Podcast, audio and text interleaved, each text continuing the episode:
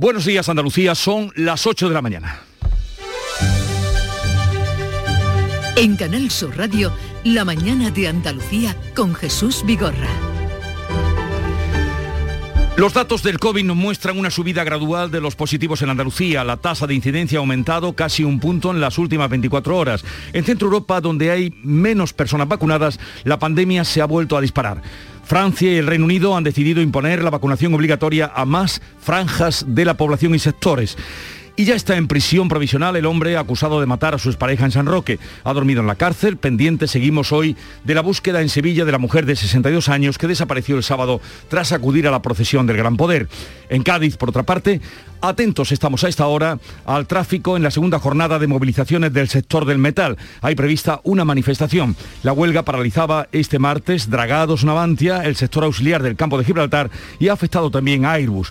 De lo político, hoy pendientes de las reuniones de la Consejería de Hacienda y los grupos políticos para seguir hablando de los presupuestos y en el Congreso hay sesión de control de la oposición a Pedro Sánchez. De estas y otras noticias, enseguida les damos más información. Pero antes, el tiempo para hoy. Social Energy. La revolución solar ha llegado a Andalucía para ofrecerte la información del tiempo.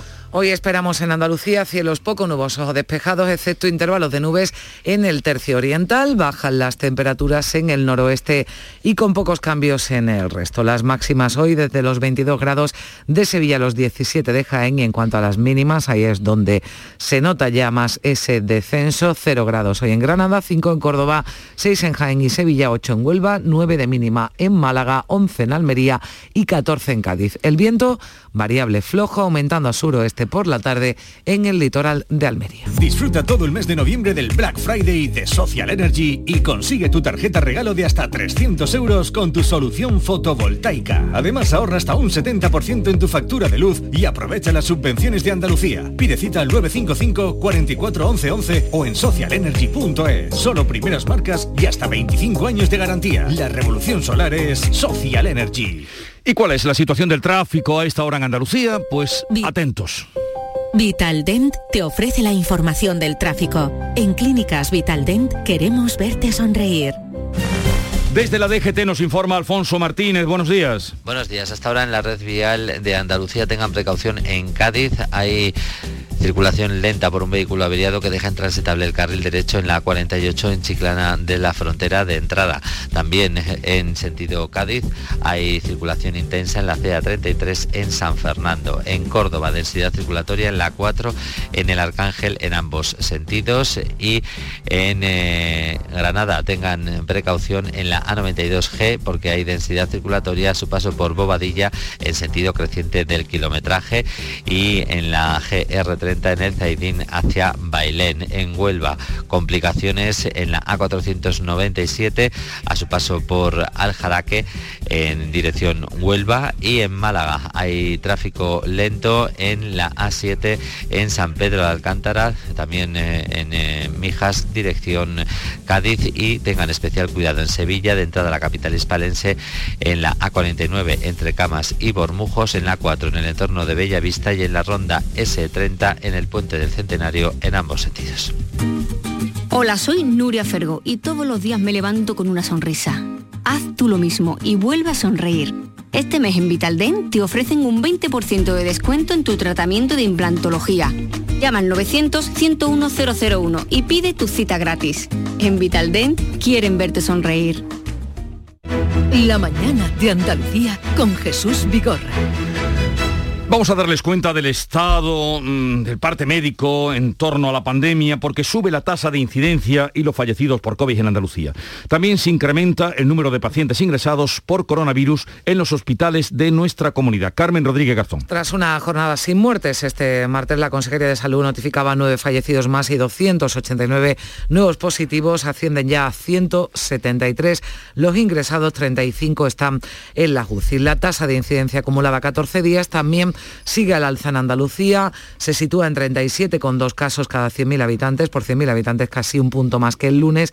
Huelva es la provincia con la tasa más alta, 76, le siguen Málaga y Córdoba que están por encima de 50. En 58 estaba la tasa en España, es el último dato que tenemos del lunes. Hoy se va a actualizar las cifras del COVID en España. Ayer no hubo información por parte del Ministerio de Sanidad por ser festivo en Madrid. Pero ojo que son los países del centro y sureste de Europa los que siguen con máximos de contagios y también de mortalidad. Y los expertos lo atribuyen a la gravedad de la situación, atribuyen la gravedad de esta situación a la llegada del frío, a la expansión de la variante Delta y a los bajos índices de vacunación de los países que arrojan los peores datos. El director de la OMS para Europa, Hans Kluth, ha dicho que en febrero podría haber medio millón más de muertes en el continente con esta tendencia, pero al tiempo alababa la gestión que de la pandemia se ha hecho en España.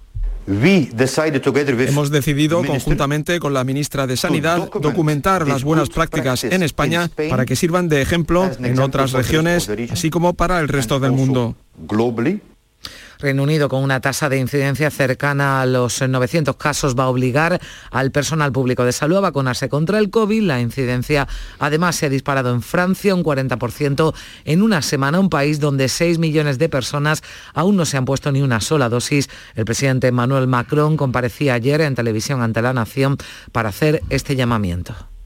Mon premier message est ainsi un appel mi primer mensaje es un llamamiento a la responsabilidad para los 6 millones de ustedes que aún no han recibido una sola dosis de la vacuna. Vacúnense, vacúnense para protegerse. Mensaje a la nación. Y en Córdoba hoy se celebra un encuentro en el que se aborda el reparto internacional de las vacunas. José Antonio Luque. Pues fíjate Jesús, unos no se vacunan porque no pueden, eh, porque no quieren y otros porque no pueden. El ministro de Asuntos Exteriores, Unión Europea y Cooperación, José Manuel Álvarez, inaugura precisamente hoy en Córdoba el encuentro estatal de gobiernos locales y cooperación internacional al desarrollo, en el que se va a poner de relieve la desidia en el envío de vacunas a los países más desfavorecidos, a pesar de que vivimos en un mundo globalizado, como señala, escuchen al gerente del FAMSI, Manuel Redaño. Los países africanos están por debajo del 5% a nivel de vacunación y el drama sigue estando ahí muy latente. Es un gran reto que tenemos como, como sociedad de implicarnos con, los territorios más débiles, más desfavorecidos y tenemos que, implicar a nuestros gobiernos a que las vacunas lleguen a donde de verdad hacen falta. Es una pandemia global, no olvidemos que si no hay una solución global no va a haber una solución a la pandemia. El encuentro reúne esta pasado mañana a unos 300 representantes de 25 entidades locales e instituciones, así como de países invitados como Cuba, Mozambique, Cabo Verde y Brasil. Hoy es miércoles y como es habitual se reúne de nuevo el Consejo Interterritorial de Salud en el que se va a analizar la evolución de la pandemia.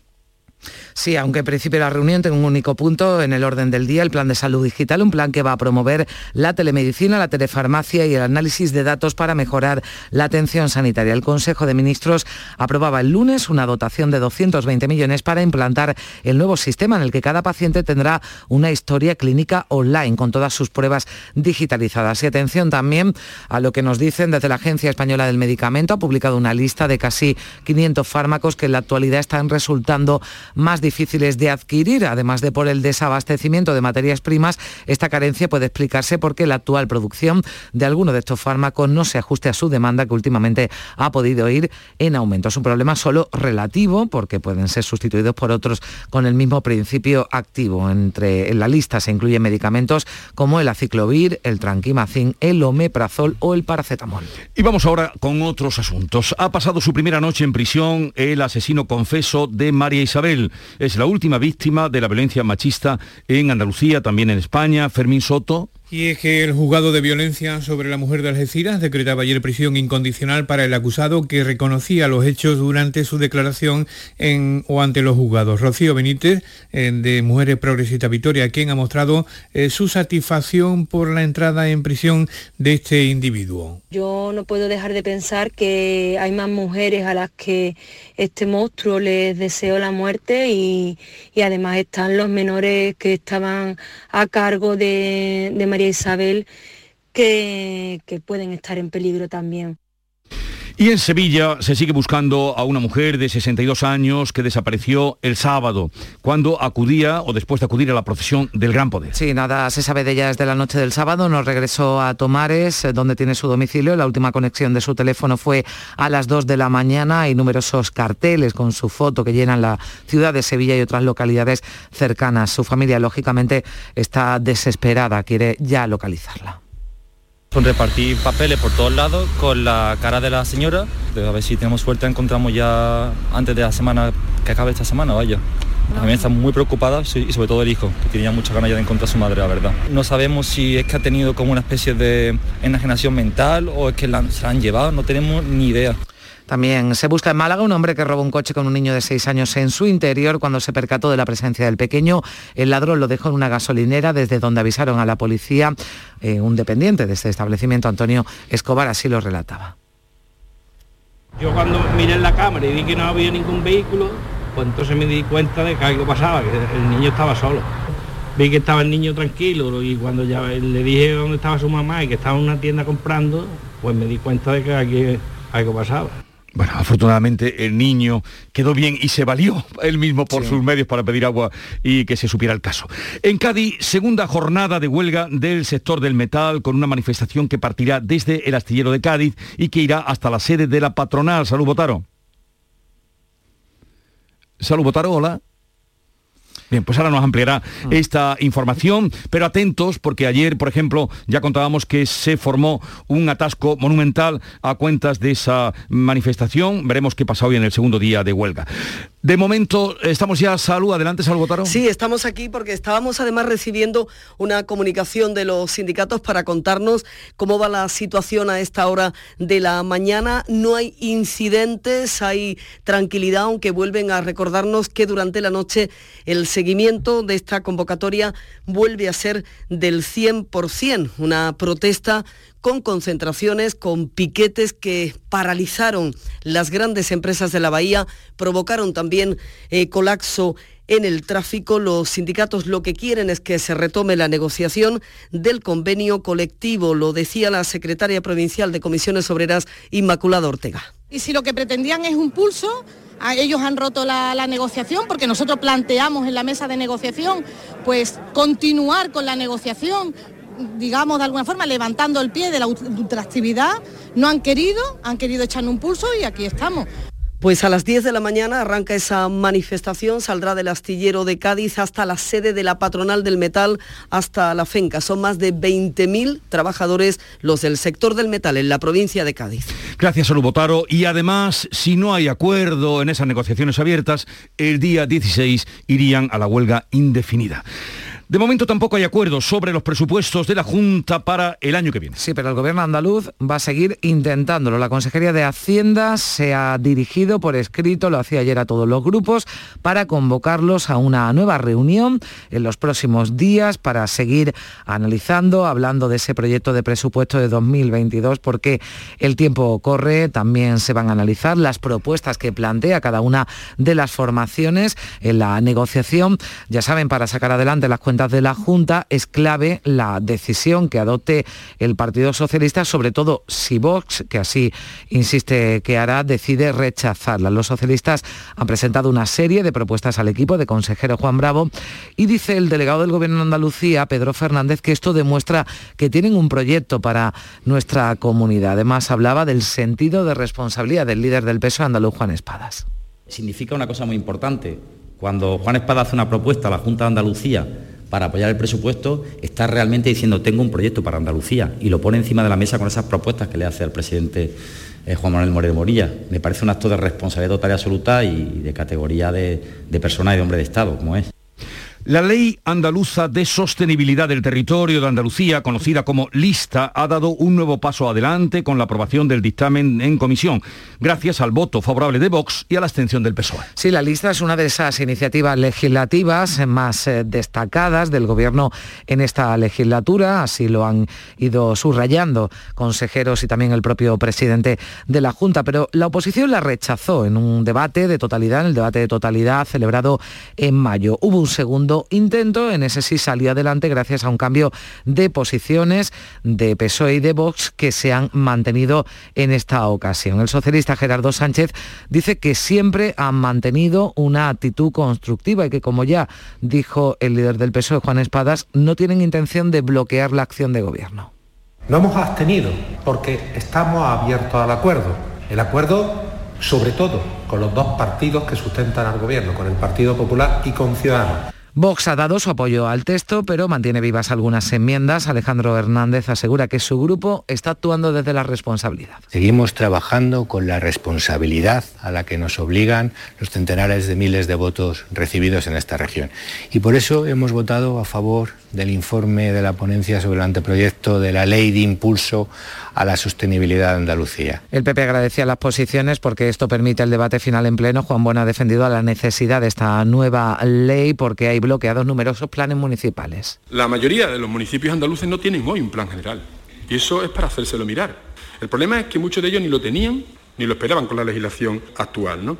Y además, como ustedes saben perfectamente, todo esto estaba envuelto en una maraña técnico-administrativa Inmaculada Nieto, de Unidas Podemos por Andalucía, sigue rechazando el texto. Aquí la postura no cambia porque dice esto consolida, esta ley consolida un modelo erróneo de desarrollo, el de la economía del ladrillo. Decía Nieto que Andalucía no puede permitirse. Unidas Podemos por Andalucía hemos sido el único grupo que ha votado contra el dictamen de esta ley, porque esta ley le hace daño a Andalucía y más pronto que tarde habrá que modificarla porque va en contra del signo de los tiempos y de los retos que tiene Andalucía por delante. Vamos con otros asuntos. Comienza hoy en Sevilla el Congreso de Innovación Turística con más de 5.000 participantes de todo el mundo. Se calcula un impacto económico en la ciudad de 20 millones de euros con más de 5.000 participantes, como decíamos. Pilar González. Van a debatir sobre las soluciones y las posibilidades que ofrece la tecnología en el sector turístico para mejorar la oferta y el trabajo tras esta pandemia. Proceden de 60 países. Los hoteles de Sevilla están al 80% y están presentes responsables de las principales empresas internacionales. Una agenda de de la que se siente orgulloso su responsable Edgar Beguelar. La verdad es que tenemos una agenda que, que, que, da gusto. Yo creo que medio mundo desearía tener la agenda que tenemos ahora mismo nosotros con el TIS. Hemos recibido un apoyo incondicional de todo el sector turístico y CEOs de, lo mejor de lo mejor de la industria. El Congreso dura tres días, pero se ha preparado una agenda de fin de semana para que conozcan la ciudad y también otros puntos de Andalucía. Se calcula ese impacto económico de 20 millones de euros en la ciudad y es incalculable la promoción que supone la celebración de este Congreso. Acto empresarial en Madrid para reivindicar el corredor mediterráneo. Una delegación de Almería con representantes del transporte o de la agricultura acuden para reivindicar la llegada, ¿cuándo será?, del AVE a la provincia. María Jesús Recio. Es la gran pregunta. ¿Cuándo será el horizonte de 2026? Cada vez se ve más lejano. Un nuevo acto del movimiento Quiero Corredor que reunirá a más de mil empresarios para reivindicar que esta obra vital para el desarrollo de España siga adelante. Desde Almería quieren exigir a las administraciones más agilidad en los trabajos. Han comenzado, pero consideran que a muy bajo ritmo, según el chequeo de los empresarios del 20 de octubre. Un encuentro, el quinto y en Madrid, que define el presidente de la Cámara de Comercio de Almería, Jerónimo Parra, como trascendental va a ser un acto importante de los almerienses, vamos a tener una representación importante en este acto de IFEMA. Espero eh, que se nos escuche, que se nos escuche por parte de la Administración y que esta reivindicación sea ya una realidad. Está prevista la asistencia de la ministra de Transportes, Raquel Sánchez. El Consejo de Gobierno va a aprobar hoy un plan estratégico de evaluación educativa. Sí, pretende mejorar la calidad del sistema, el éxito del alumnado, de los centros educativos, de la función docente y la función directiva. Se va a abordar también un informe sobre la modificación de la ley de víctimas del terrorismo impulsada por la Consejería de Justicia y la Consejera de Agricultura. Va a dar a conocer un convenio que han firmado con la Fundación Campus de Excelencia Internacional del Mar. Se va a mejorar la recogida y el reciclaje de basuras marinas. Y en el Congreso de los Diputados este miércoles sesión de control al Gobierno después de dar cuenta del último Consejo Europeo. Eh, Pedro Sánchez tendrá también que responder las preguntas de la oposición. Sí, Sánchez responderá después de eh, esa intervención para hablar sobre, en ese pleno eh, monográfico sobre el Consejo Europeo. Después será el turno, como decías, de las preguntas de la oposición. Le van a preguntar, por ejemplo, el líder del PP sobre los fondos europeos de recuperación. La pregunta va dirigida a lo que tendrá que cumplir, los compromisos que tendrá que cumplir España a cambio de eso esos fondos, pero también derogación de la reforma laboral o previsiones de crecimiento económico para nuestro país. También hay un gran interés de la oposición, en concreto del PP y de Vox, por las responsabilidades que pudiera tener el ministro del Interior, Grande Marlasca, en la concesión del tercer grado penitenciario a Francisco Javier Almeida, que ya en la calle, recordamos, asesinó a un niño en la localidad riojana de Lardero. Y hoy se reúne de nuevo la mesa de diálogo social con una nueva propuesta sobre los ERTES que lleva la ministra Nadia Calviño ya incorporada a la mesa de diálogo social. Sí, hablamos de un nuevo borrador de 27 páginas que van a estudiar con la patrona y los sindicatos y que incluye un mecanismo red de flexibilidad y estabilización del empleo, una figura similar a los ERTE usados en la pandemia para aquellos sectores en los que haya cambios estructurales que requieran recualificar a la plantilla o bien que se vean afectados por una crisis coyuntural de la economía. Son las 8.20 minutos de la mañana. ¿En qué capítulo de tu vida estás ahora? ¿Quieres hacer una reforma cambiar de coche? ¿Tus hijos ya necesitan un ordenador para cada uno? ¿O quizás alguno ya empieza la universidad? ¿Habéis encontrado el amor y buscáis un nidito? En Cofidis sabemos que dentro de una vida hay muchas vidas y por eso ahora te ofrecemos un nuevo préstamo personal de hasta 60.000 euros. Cofidis, cuenta con nosotros. Recuerda, este jueves es el 11 del 11 de la 11 y para que no se te olvide comprar tu cupón, te lo ponemos muy facilito. ¿Cuántos millones tiene el premio mayor? 11. ¿Y cuántos premios hay de un millón? 11. No te quedes sin tu cupón. Ya sabes, un premio de 11 millones y 11 premios de un millón. 11 del 11 de la 11. El día que recordarás siempre. 11. Juega responsablemente y solo si eres mayor de edad. En cofidis.es puedes solicitar cómodamente hasta 60.000 euros, 100% online y sin cambiar de banco. Cofidis, cuenta con nosotros. La mañana de Andalucía con Jesús Bigorra. Noticias. Y en un momento hablaremos con Eduardo Martín de Asaja por eh, la situación que están pasando con los sobrecostes en la producción del campo. El presidente de la Junta asegura que Andalucía se ha posicionado al máximo nivel como potencia en renovables después de su paso por la cumbre del clima de Glasgow. En su tercera y última jornada en la ciudad escocesa, Juanma Moreno ha destacado la importancia de la economía verde para generar riqueza en la comunidad. El presidente andaluz ha insistido en que no solo es una obligación moral cuidar del medio ambiente, también es una oportunidad para el empleo. El millar de proyectos previsto puede generar 70.000 puestos de trabajo.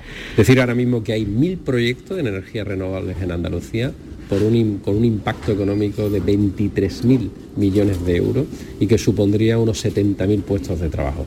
Juanma Moreno, que se ha reunido con el presidente de Iberdrola, que se ha comprometido a triplicar la energía renovable en Andalucía hasta los 3.000 megavatios en los próximos cinco años. Esto supone una inversión cercana a los 1.500 millones de euros y la creación de más de 5.000 puestos de trabajo. Y hoy no es nada nuevo, tenemos eh, otra subida de la electricidad en el mercado mayorista. El precio medio va a alcanzar los 199,28 euros el megavatio hora, un 11,6% más que ayer.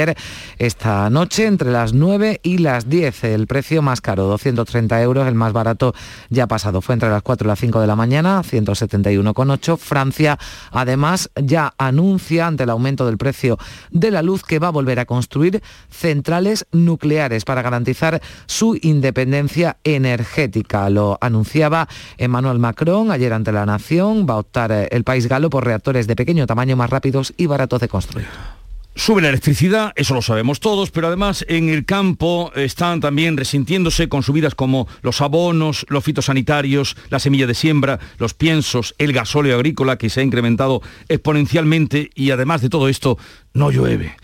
Es eso lo que ha hecho que Asaja pida al gobierno medidas que apoyen y que amortigüen estas continuas subidas cuando estamos ahora en la recogida de la aceituna. Eduardo Martín es secretario general de Asaja Sevilla. Eduardo, buenos días. Buenos días. Bueno, mm, el encarecimiento es considerable, con, le podríamos poner incluso números. Eh, ¿Qué solicitan ustedes al gobierno? Bueno, lo que nosotros estamos exigiendo al gobierno son medidas de apoyo que amortigüen pues, estas continuas subidas de insumos agrarios, ¿no? que en el último año pues, se, han se han incrementado de una manera bárbara. Tenemos el caso de los fertilizantes, que ha subido en una horquilla que supera los 240 a 300%, la energía eléctrica en un 270%, el gasóleo agrícola casi en un 73%, tenemos un fertilizante muy muy conocido y muy utilizado por los agricultores, como el laurea, que está en 805 euros la tonelada, una auténtica barbaridad, ocho veces más que el año pasado, e incluso a la hora de la siembra, que estamos en teniendo periodo ahora mismo de siembra, pues, pues las semillas se han encarecido bárbaramente. ¿no? Tenemos semillas de trigo duro entre 60 a 65 70 y evidentemente todos estos costes y todos estos inputs, y se unen los fitosanitarios, los fertilizantes y las semillas y el gasóleo, pues evidentemente nos, nos, está situando en lo que nosotros definimos como la campaña más cara de la historia. Sí, sí, han dicho ustedes la campaña más cara de la historia. ¿Y qué están pidiendo? ¿Ayudas directas, rebajas fiscales? Eh, ¿Qué piden exactamente? Nosotros efectivamente estamos solicitando al Ministerio ahora mismo un, un paquete de medidas que, que, de alguna manera ayude a frenar o a, minimizar el impacto que esto va a tener en nuestra renta. ¿no? Evidentemente todo eso pasa por, por medidas de carácter fiscal y por medidas financieras, ¿no? que nos permita que el productor pueda, como decía al principio, amortiguar eh, esta situación.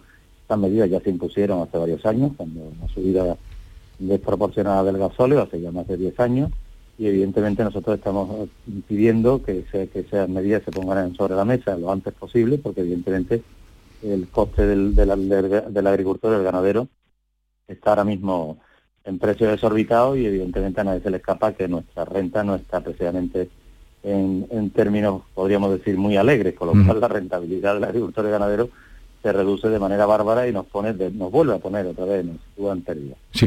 Eduardo Martín, a todo esto hay que sumar una cosa. Acaban, eh, hoy lo cuenta ABC, eh, además reproduciendo una carta de las que han llegado del Ministerio de Trabajo, donde eh, una vez más al campo, en este caso, eh, hablan abund del abundante fraude laboral.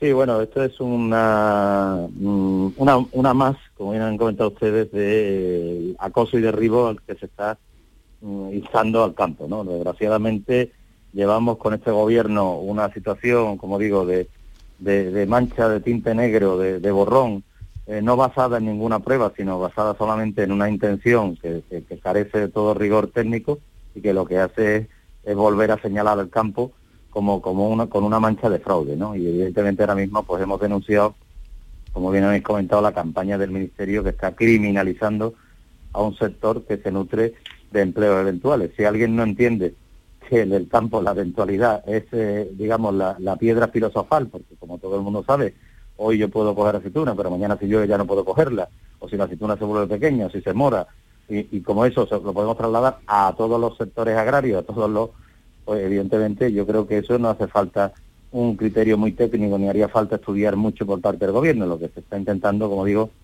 es criminalizar, ya se hizo en el verano, arrojando eh, cuestiones tan tan tan lamentables como que se hablara de esclavitud en pleno siglo XXI, con una con una reforma laboral como la que tenemos eh, fantástica, donde las condiciones laborales en el campo son absolutamente eh, pioneras, digamos, casi me atrevería a decir, por supuesto en Europa frente a otras frente a otros países y evidentemente, como digo, no, no estamos sufriendo una, un acoso y derribo por parte del Ministerio de Trabajo que no entendemos y al que nos estamos oponiendo y que nos vamos a oponer con uñas y dientes. Bueno, eh, le deseo suerte en esas reivindicaciones y, y, a todo esto que ha contado Eduardo Martín, añadan ustedes la sequía. Gracias Eduardo, un saludo y buenos días. Muchísimas gracias a ustedes, buenos días. Vamos con otros asuntos, como es el caso de eh, la red Wi-Fi que ahora va a facilitar la Junta de Andalucía gratuita en todos sus centros públicos que suman más de 10.500 entre colegios, hospitales, museos o juzgados. Sí, hablamos de una inversión de 230 millones de euros para impulsar esta transformación digital a través de una estrategia que se ha bautizado como Andalucía Vuela. Se va a apoyar en las más de 760 sedes de la red Guadalinfo que ya existen. Una transformación que decía el consejero de Presidencia Permitirá acabar con la brecha digital en el ámbito rural. Con esto facilitamos la gestión de cualquier trámite en cualquier municipio, se reducen desplazamientos, se reducen costes, favorecemos el trabajo en remoto, la conciliación laboral y familiar y por tanto se combate también los efectos de la Andalucía vaciada.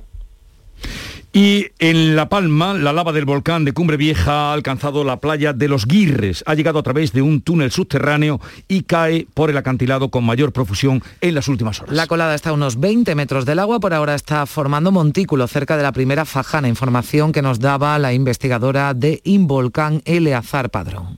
Se está derramando ahora sobre la playa y está generando nubes de vapor de agua debido al contacto de la, del material lábico con el agua eh, pero aparentemente es la única colada que, que ha avanzado en las últimas horas de forma importante. Interesante descubrimiento en Córdoba, en la cueva de Peña Calera, en el pueblo de Ovejo, en plena Sierra Cordobesa. Han aparecido los tejidos más antiguos de la península ibérica. Hablamos de cinco pequeños fragmentos de hilo vegetal trenzado que se han encontrado en una tumba. Han sido analizados por la Universidad de Córdoba, participa en un estudio internacional y ya se sabe que tienen 5.400 años. Uno está teñido. Hasta ahora se conocían telares de esa antigüedad, pero nunca habían aparecido telas, tejidos. Están bien conservados por la sequedad de la zona. Su valor es incalculable. Pues llegamos al final ya, antes de dar paso a la información local, recordando que en el Festival de Cine de Sevilla se ha estrenado este martes la película documental Pico Reja, la verdad que la tierra esconde, de Remedios Malvárez y Arturo Andújar, participada por Canarsu. Llega ahora el tiempo para la información local.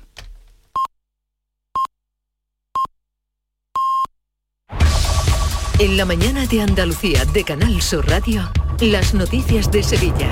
Con Pilar González. Hola, buenos días. Hay retenciones en la entrada a Sevilla por la A49 de 4 kilómetros, uno y medio por el Alamillo, dos en el Patrocinio, dos por la autovía de Coria y uno por la de Mairena, también dos en la variante de Bellavista. En el puente del Centenario, 6 kilómetros en la subida sentido Huelva y cuatro en sentido Cádiz, uno en el nudo de la Gota de Leche, sentido Ronda Urbana Norte, donde el tráfico es intenso a la altura de San Lázaro. También es intenso en la entrada por el puente de las Delicias y por la avenida de Andalucía. Hoy tenemos el cielo despejado, viento variable flojo, bajan las mínimas y las máximas se mantienen. Está previsto alcanzar 19 grados en Morón, 21 en Ecija y en Sevilla y 22 en Lebrija. A esta hora 9 grados en la capital. En Canal Sur Radio, las noticias de Sevilla. Comienza hoy en Sevilla el Congreso de Innovación Turística con más de 5.000 participantes de todo el mundo. Van a debatir sobre las soluciones y las posibilidades que ofrece la tecnología en el turismo para mejorar la oferta y el trabajo tras la pandemia. Están presentes responsables de las principales empresas internacionales, proceden de 60 países, los hoteles están al 80%. El presidente de la patronal hotelera, Manuel Cornax, ha destacado aquí en Canal Sur Radio la promoción que va a suponer para nuestro destino esta cita que reúne a líderes del sector turístico de todo el mundo no tiene precio es que personas de esta entidad o personas que son líderes mundiales y que son líderes de opinión pues que vengan a Sevilla eh, se queden con esa imagen de Sevilla cuando hablen hablen bien de Sevilla eso tiene una repercusión en cuanto a imagen eh, y publicidad incalculable esta mañana médicos y pediatras se concentran ante el Centro de Salud Santa Pérez en Sevilla Este, en la capital, convocados por el sindicato médico bajo el lema Salvemos la atención primaria. Alertan del déficit de facultativos, unos 200 en nuestra provincia. Se dan casos como en el Centro de Salud Amate en la capital,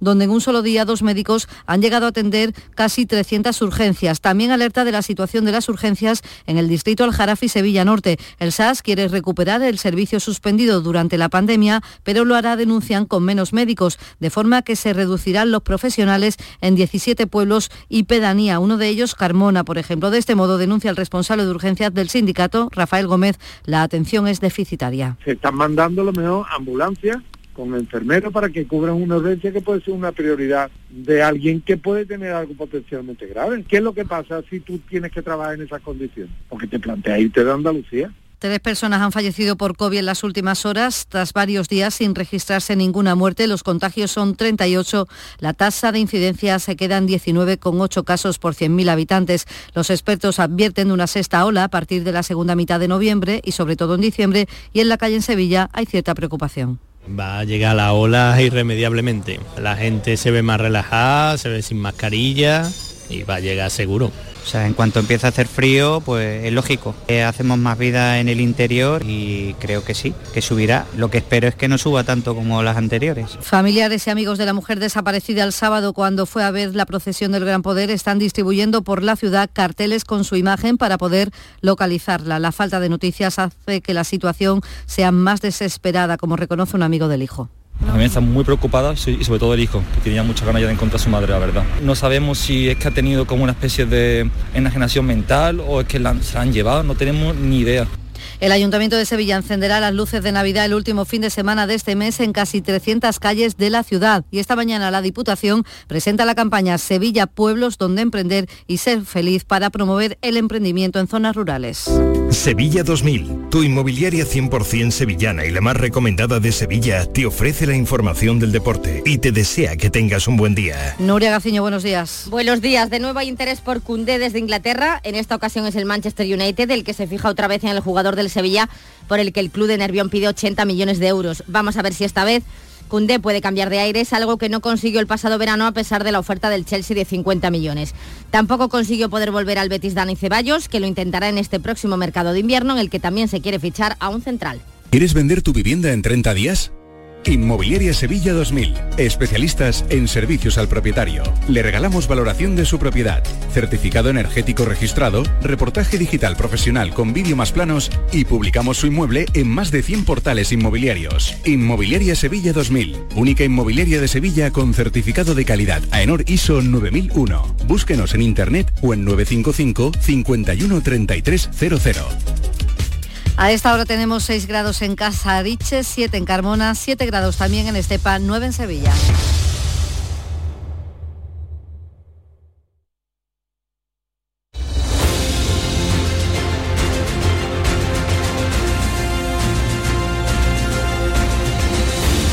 ...8.35 minutos de la mañana, sintonizan Canal Sur Radio y en un momento abrimos mesa de diálogo con África Mateo, Juan Manuel Marqués y Alberto García Reyes.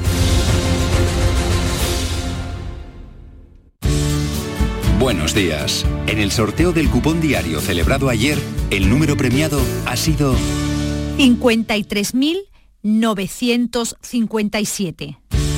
Asimismo, el número de serie correspondiente a la paga, premiado con 3.000 euros al mes durante 25 años, ha sido Serie 39. Hoy, como cada día, hay un vendedor muy cerca de ti repartiendo ilusión. Recuerda que este jueves día 11 se celebra el sorteo 11 del 11 de la 11, con un premio de 11 millones de euros y 11 premios de un millón. Disfruta del día. Y ya sabes, con los sorteos de la 11, la ilusión se cumple.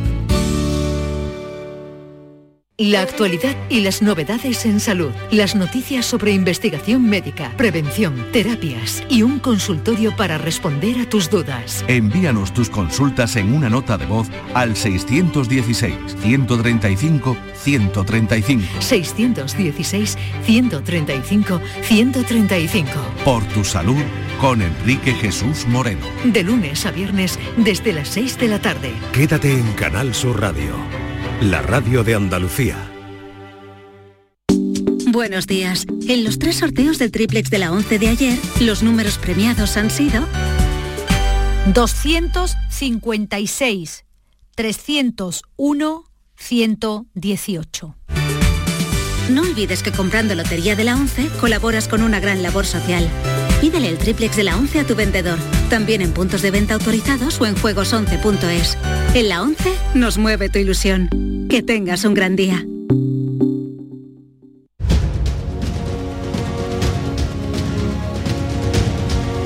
La mañana de Andalucía con Jesús Vigorra.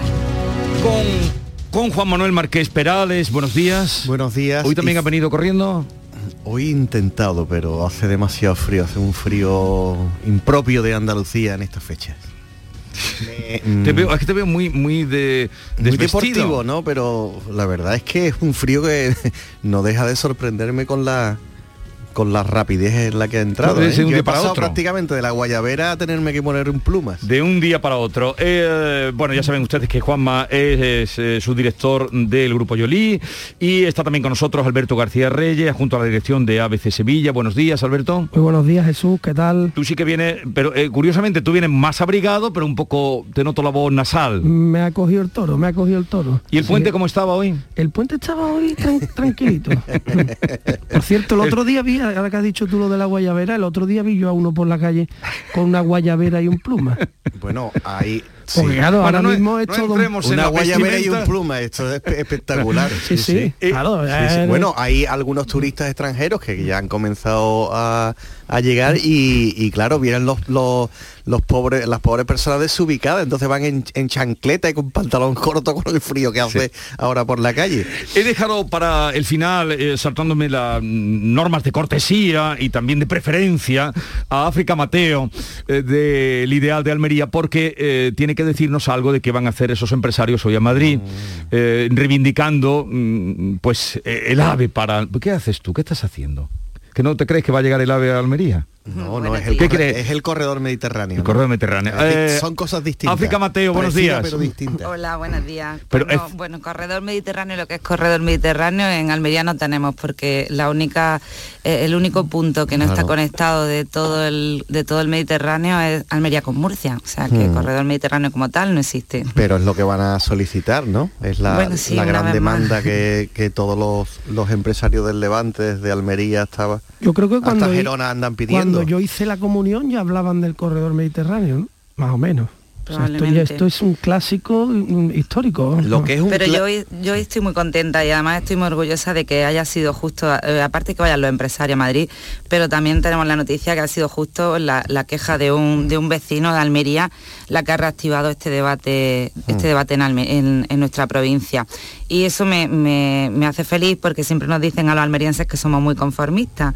Eh, por el contrario, yo creo que quienes deberían hoy de esconderse y de no salir a la calle son todos los políticos de Almería, me da igual el partido que sea, porque deberían de sentir mucha vergüenza mm, de lo que llevan hecho todos estos años con el AVE, con las conexiones ferroviarias y con todo lo que supone que a los almerienses podamos salir de nuestra provincia eh, dignamente. Pues eh, nada que decir, nada. que apuntar, si- sino apoyar esa, eh, primero respaldar la- el movimiento civil, eh, la sociedad que se mueva, y por otra parte a ver si tenemos ya algún día fecha para lo del AVE Almería, que mm, tú tienes esperanzas. Yo mm, no muchas. Yo si me permitís, Jesús, hablamos mucho de, de Sevilla y de otras provincias y hoy, hoy voy a acaparar un poco la atención aprovechando esto para Almería, porque de verdad, mm, si, si eh, echamos un poquito la mirada atrás, de- mm, deberíamos de saber todo y en Andalucía solidarizaros todos con Almería, Mm. que hace 25 años ir a Sevilla en tren eh, costaba una hora y media menos que ahora. E ir a Granada hace 25 años en tren, desde Almería también era una hora menos de trayecto de lo que es ahora. Entonces esto es impensable, no puede ser así. Eh, Cuando Rajoy llegó al gobierno en 2011 tapió los túneles del AVE, que ya estaban construidos, y paralizó Sí. absolutamente todas las obras para priorizar la línea noroeste de Galicia. Esto no puede ser. Eh, luego tuvimos un secretario general de infraestructura almeriense, Miranda Ita, que no hizo nada tampoco por, por, por Almería. Entonces, al final, eh, tú coges un tren, te vas a Granada y hay tramos en los que iría más rápido en un Avespino que en el tren, porque va a 15 kilómetros por hora. Todo esto de verdad que empieza a ser un- una historia. En, en todas las legislaturas de Rajoy no se ha construido un solo metro de AVE, no kilómetro, metro. Cero. África necesita mi firma. No sé, Alberto, mira, yo estuve el lunes en Sevilla, que tuve que hacer unas gestiones y mm, después de ver tu famoso puente me solidaricé mucho contigo de pasarlo. Pero igual te tienes que solidarizar tú. Por supuesto, por supuesto, por eso te estoy diciendo Y que hacer si, bandera de este tema, que si que tienes un buen altavoz en ABC. que si Sevilla. necesita mi firma, claro que sí, por supuesto, es que es absolutamente vergonzoso que, que, eh, las administraciones públicas hayan abandonado eh, determinados territorios en España. Eh, a lo mejor voy a entrar otra vez en la, en la dinámica del famoso agravio, que algunos dicen que es demagogia, pero es que me da igual, es que estamos todo el día viendo cómo las infraestructuras crecen en determinados territorios eh, españoles que son claves en el Congreso de los Diputados a la hora de dar apoyos, lo voy a decir claramente, las fuerzas nacionalistas, mientras que en otros territorios eh, estamos eh, abandonados. Y aquí me gustaría hacer un llamamiento a los partidos políticos eh, que se presentan eh, con- desde Andalucía. Es decir, lo, lo voy a decir de una manera muy clara. Los, eh, los diputados en el Congreso eh, por la provincia de Almería de cualquier partido político o de mm, Granada de cualquier partido político están allí para defender los intereses de Almería y de Granada en primer lugar y luego los de toda España. Porque han sido votados por los almerienses y por los granadinos, por poner dos, dos ejemplos, ¿no?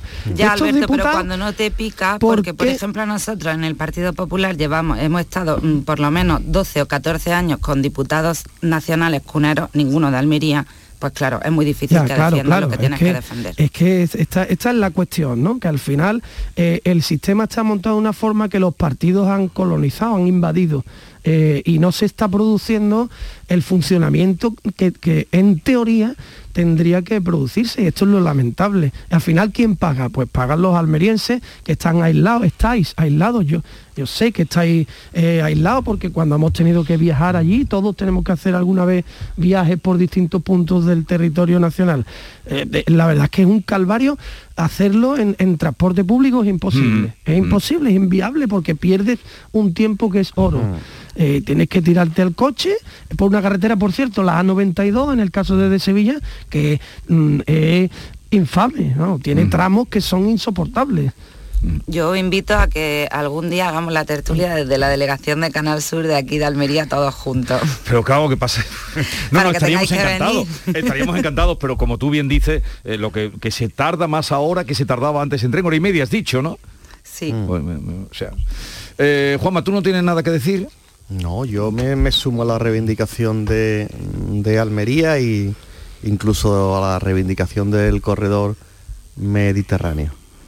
Pero no te veo mucho brío, mucho convencimiento. No, no, no, no, que va, que va todo Porque, lo contrario. Eh, estás escéptico que. No, sí, escéptico sí. Es que hay algunos temas que me parecen cansinos, no porque sean poco importantes, sino porque efectivamente la reivindicación es histórica en el sentido de que llevamos muchísimos años el caso de Almería es así, el caso de la salida del tren de Algeciras Bobadilla es lo mismo y bueno, me, provoca me provoca eso una más que escepticismo eh, cierta desesperación porque no termino de comprenderlo. Eh, eh, tanto en el caso de Almería como en el caso de Algeciras además no estamos hablando de conectar con disculpas para la provincia de Soria con Soria donde no hay nada sino estamos hablando de conectar eh, una potencia eh, agroindustrial europea como es Almería y un puerto de los más importantes de Europa como es el de Algeciras.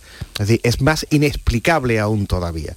No se trata de llevar el ave para que la gente vaya a un sitio donde no hay nada, no, no, no. Se trata de conectar dos polos económicos de España muy importantes, pero es verdad, como dice África, es que llevamos años y años y años esperando, esperando esto. Dijo eh, Felipe González, que de esto de la infraestructura sabe, que si el corredor mediterráneo no se comenzaba a construir desde Algeciras, no llegaría a Algeciras. Y yo creo que es verdad. Yo creo que ciertamente esa es, eh, eso es lo que, lo que está ocurriendo. Eh, podría decirse lo mismo de, de Almería. el AVE pues, se tenía que haber construido desde Almería, como él empezó a construir eh, la línea de AVE desde Sevilla a Madrid cuando ningún informe económico en aquel momento lo avalaría, porque entonces Barcelona tenía un papel muchísimo más importante del que desgraciadamente tiene ahora, que prácticamente es una capital de provincia una capital de provincia más. Muy apropiado con todo esto, Jesús, la cita que, que das hoy, justamente. Eh, eh, yo ya eh, también podía reivindicar el AVE a Cádiz, pero como dijo un periodista insigne gaditano, el AVE llegará a Cádiz cuando se le estropeen los frenos. Pero con, Cádiz no hay problema de comunicación, no, no, no, no, no, hay ningún no hay problema. de comunicación, es cierto, pero en el año 92 se perdió la oportunidad de que la línea de AVE hubiera llegado al menos a Jerez o al puerto de Santa María. Y entonces esa zona hubiera tenido una expansión distinta a la de, a la de esta ocasión. Pero coincido contigo en que no es una prioridad como, la, como la, de Almería. bueno, pues ganar 20 minutos, no es el caso de Almería, que es ganar prácticamente un día entero. Eh, vamos a otro asunto, como todo es comparable, me gustaría, eh, ya que estábamos, en fin, eh, después de lo que ha dicho la alcaldesa de, Barcelona, cuando Piqué hizo las declaraciones que hizo, mm, todo es comparable. Es que es curioso, esta mañana cuando estábamos contando que la sexta ola está ahí amenazante. Eh, y si nos atenemos mm, a- ayer el discurso institucional de Macron a la nación eh, diciendo medidas para la vacunación y tal. Y es curioso que como ayer fue fiesta en Madrid, hoy no hay datos del COVID en España. Bueno, es decir, cuando es fiesta en Madrid sigue siendo eh, marcando un poco la agenda eh, política de- del país. Todo lo que ocurre en Madrid es la agenda política del país. Según, esto es una vieja reivindicación también que los periodistas de provincia eh, tenemos aquí machaconamente, ¿no? esa obsesión de los medios en general eh, que tienen su sede en Madrid en, pesar- en- en pensar que de la, de la M30 para afuera nada importa, ¿no? Eh, la verdad es que, bueno, lo hemos visto, por ejemplo, en, el, en el conflicto del PP de Madrid, Ayuso, Almeida, García Gea. Es como si todo el PP fuera el de Madrid. Eh, Cuando aquí cerca hemos tenido unos conflictos muchísimo más entretenidos y no han tenido la repercusión nacional que estamos viendo ahora. ¿no? Ma- Madrid actúa un poco como el motor, eh, como el motor de España eh, en todo y lo hace con un cierto desprecio al resto de los, de los territorios que a mí empieza a molestarme un poco.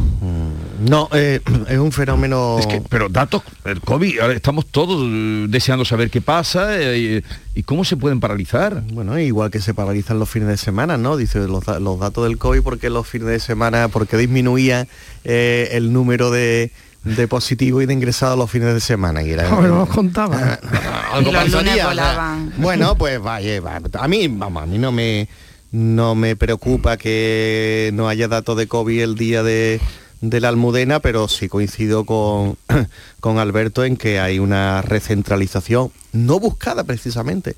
Una, una cosa bastante paradójica que en la España de las autonomías, en la descentralización del poder administrativo en, en España haya coincidido con una recentralización del poder económico en España eh, y concentrado en Madrid.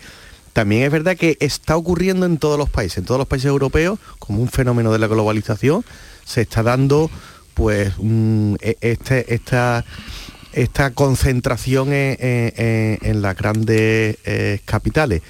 En el caso de España ha coincidido con la, con la pérdida de la bipolaridad que había entre Madrid y Barcelona o entre Madrid y Cataluña, que como dije antes, Barcelona pues lleva camino de ser una capital de provincia importante, como puede ser Bilbao, como puede ser Valencia o como puede ser Sevilla, pero desde luego ya no hay un eje económico Madrid-Barcelona. Eh, los que somos ya viejos nos acordamos como Barcelona en algunos sectores económicos era capital de España, por ejemplo hablo en las artes gráficas, en el mundo de la publicidad. Barcelona es una potencia, no hablemos ya en, en- en el mundo de, de la cultura, de la literatura. Lo era la gastronomía también. Barcelona era una potencia eh, eh, eh, rica, exquisita, que aportó además mucha modernización a, España y eso ya pues hoy en día ha desaparecido y creo que no es una crisis coyuntural, yo creo que eh, se ha perdido, Cataluña ha perdido esa oportunidad y vamos a concentrarnos todo, bueno, todo, España se va a concentrar mucho en Madrid, donde además el ambiente, un poco lo que ha contado Alberto, donde el ambiente convien- con, el ambiente es bastante espeso, por no decir insoportable. Yo hace unos días hablaba con una con una eurodiputada de, del Partido Socialista, precisamente, eh, y me decía como el ambiente, a ver cómo lo, lo explico, de, de promiscuidad entre los políticos y los periodistas en Madrid era realmente insoportable. Muchas veces cuando vemos una pelea entre un político y otro, detrás van su medio, aunque sean dentro del mismo partido. O sea, es un ambiente un poquito lo de Galdós, pero multiplicado al cubo, ¿no? Estos mentideros que se hacen ciertamente insoportables y que hacen, pues como dice Alberto, que nos comamos una bronca entre el alcalde de Madrid y la presidenta de la Comunidad de Madrid, que realmente eh, eh, insoportable. También es verdad que hubo tiempos peores en que no sabíamos hasta quién era el consejero de justicia del gobierno vasco, cuando existía el terrorismo y, no, es que el co-", y hablábamos pero- del consejero de justicia del gobierno vasco con una propiedad como si habláramos del alcalde de Tomares Bueno, y- y- o del alcalde de... ¿Y, qué decir de los nombres de mm, Cataluña? mm, Bueno, Cataluña, eh, imagina, Cataluña. sí, ver, Cataluña pero- como te escuche como te escuche Ayuso te bloquean el móvil igual que Por- ha hecho con, ¿con su compañero ¿Con quién? Bueno, bueno. eh, A eh, ver, eh, por cierto, alguien vio anoche, yo no lo vi Yo lo porque vi, yo vi. tengo horario cartujano, pero No la... eh, Cartujo. Cartujano los cartujano. caballos. Cartujo. Bueno, los que estaban, no me empieces a llevar la contraria. No eres tú el que me Juanma, corrige siempre, te digo. Ahí en la cartuja estaban los cartujanos. No, No, los cartujos. Los cartujos, los cartujos. Los cartujanos son los caballos. Vale, los cartujos son los cartujos. Pues con monjes. este horario de infantil que, yo tengo, Pero vamos, que los cartujanos está bien también. no pude, pero eh, correcto. Está entendido todo no, no, además me, me gusta la propiedad en el lenguaje. Correcto, los cartu- eh, horario infantil. Sí. Me- no me pude quedar, me hubiera quedado mm, a ver esta comparecencia o asistencia a un programa de divertimento, porque parece que un programa que en teoría es así infantil, un poco Sí. de, de divertimento, eh, es ahora el plató de, lo- de los políticos. Eh, ¿Alguien lo vio entonces? Yo lo vi, yo lo vi. No me parece mal, no me parece mal que los políticos vayan a este tipo de programas porque permite eh, tener una imagen de ellos un poco más distendida, menos fuera del contexto, eh, mm, digamos, tradicional. A mí no me, no me parece mal eh, y, y- y me pareció que- fue entretenido el programa. Lo que más me interesó, si te digo la verdad, más que el, el pim pam pum político, que hubo bastante, y ella explicó muchas cosas de la tensión en el PP de Madrid, lo del bloqueo del móvil de, de García Gea, que ella dice que tiene Bueno, dos la móviles, explicación fue kafkiana. que tiene dos móviles y que entonces para que no le escriban a los dos móviles bloqueó uno, en fin, una cosa. Pero lo que más me gustó, la verdad, fue cuando, eh, un- una parte del programa en la que le ponían canciones, mm, un segundo de una canción Sí. y, y averiguaba cuál era. ¿Cuál era la canción? Y me dejó alucinado porque digo, madre mía. Eso fue lo que más te sorprendió a ti, las claro, me canciones que entretuvo, Ayuso. me entretuvo. Y a ver, ¿tú lo viste África? Sí, sí, lo vi entero. ¿Y lo que La más te sorprendió? Ah, enterito. La verdad que me enganchó, eh, tengo que reconocerlo, me fastidia, pero, pero me enganchó y lo, lo terminé de ver entero. Lo que más me sorprendió, la capacidad teatral. O sea, creo que eh, los teatros de Madrid se han perdido con, con la presidenta eh, a una gran actriz porque fue brutal. O sea, mm, yo no sé si se lo lleva aprendido o le sale solo. Además, al final estuvo incluso a punto de soltar una lagrimilla. Ya había avi- avisado de que era de, de lágrima lágrima fácil. fácil. Ah. Sí, sí, y, y bueno, y de- dejó muchas perlas. eh, eh, llegó a decir que tenía química con, con, Con Almeida. Almeida. Eh, yo ya el tema de la palabra libertad, de verdad, es que creo que no la voy a volver a utilizar en mi vida porque está ya tan manida que no, que no le veo ningún sentido.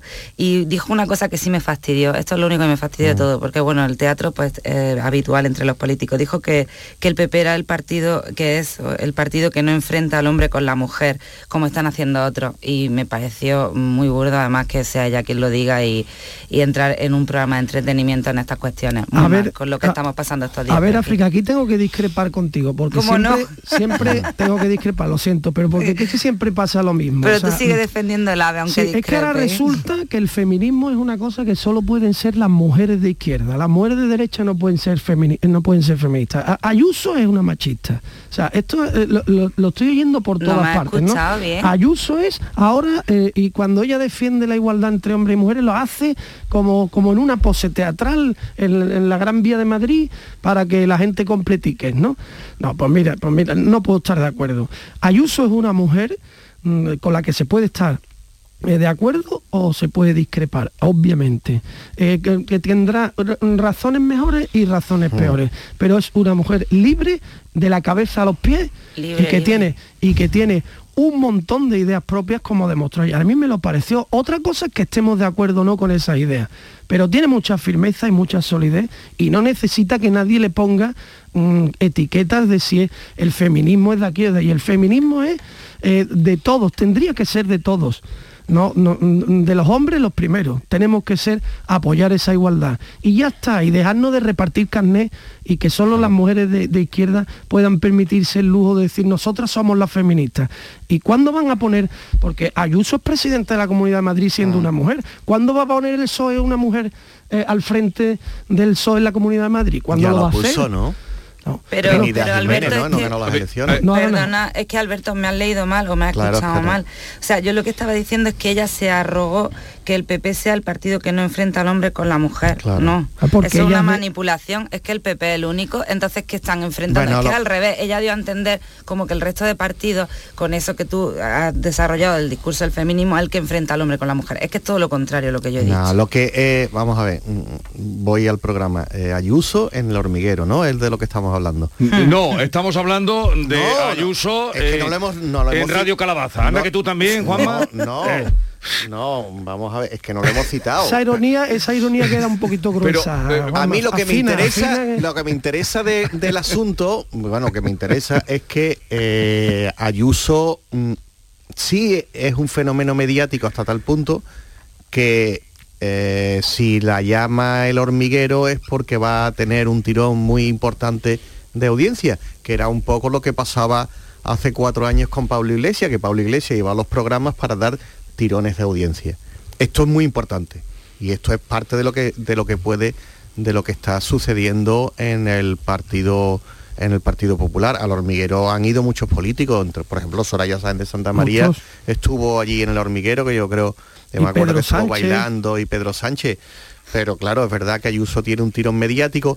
Y después África tampoco le dé más vuelta a lo que ha dicho de los hombres y las mujeres. Ayuso lo que hace en, eh, en parte, y en ese caso, es copiar un poco el, el discurso de Vox, de que supuestamente hay una guerra civil entre hombres y mujeres y el hombre es víctima del feminismo y entonces Ayuso entra un poquito en el terreno de Vox Sí. y lo hace además perfectamente para dejar para dejar a Vox absolutamente capidisminuido Exacto. eh, eh, en Madrid y ya está tampoco hay que darle más, pero- más por, vueltas por ahí han pasado todos, vamos, eh. Felipe González, Mariano Rajoy. No, hombre, pero es verdad que eh, Díaz Ayuso tiene, tiene ahora mismo Díaz Ayuso por su teatralidad, por cómo es y tal, pues tiene un tirón de audiencia que es importante. O sea que tú crees que la han llevado por la audiencia. Hombre, no, vamos a ver, no la han llevado porque sea estudiosa de Kierkegaard, vamos. ¿Por qué presidenta de la Comunidad de Madrid? ¿Y por qué no llevan al de Murcia? ¿O por qué no llevan al de Cantabria? ¿O por qué no llevan eh, al triste de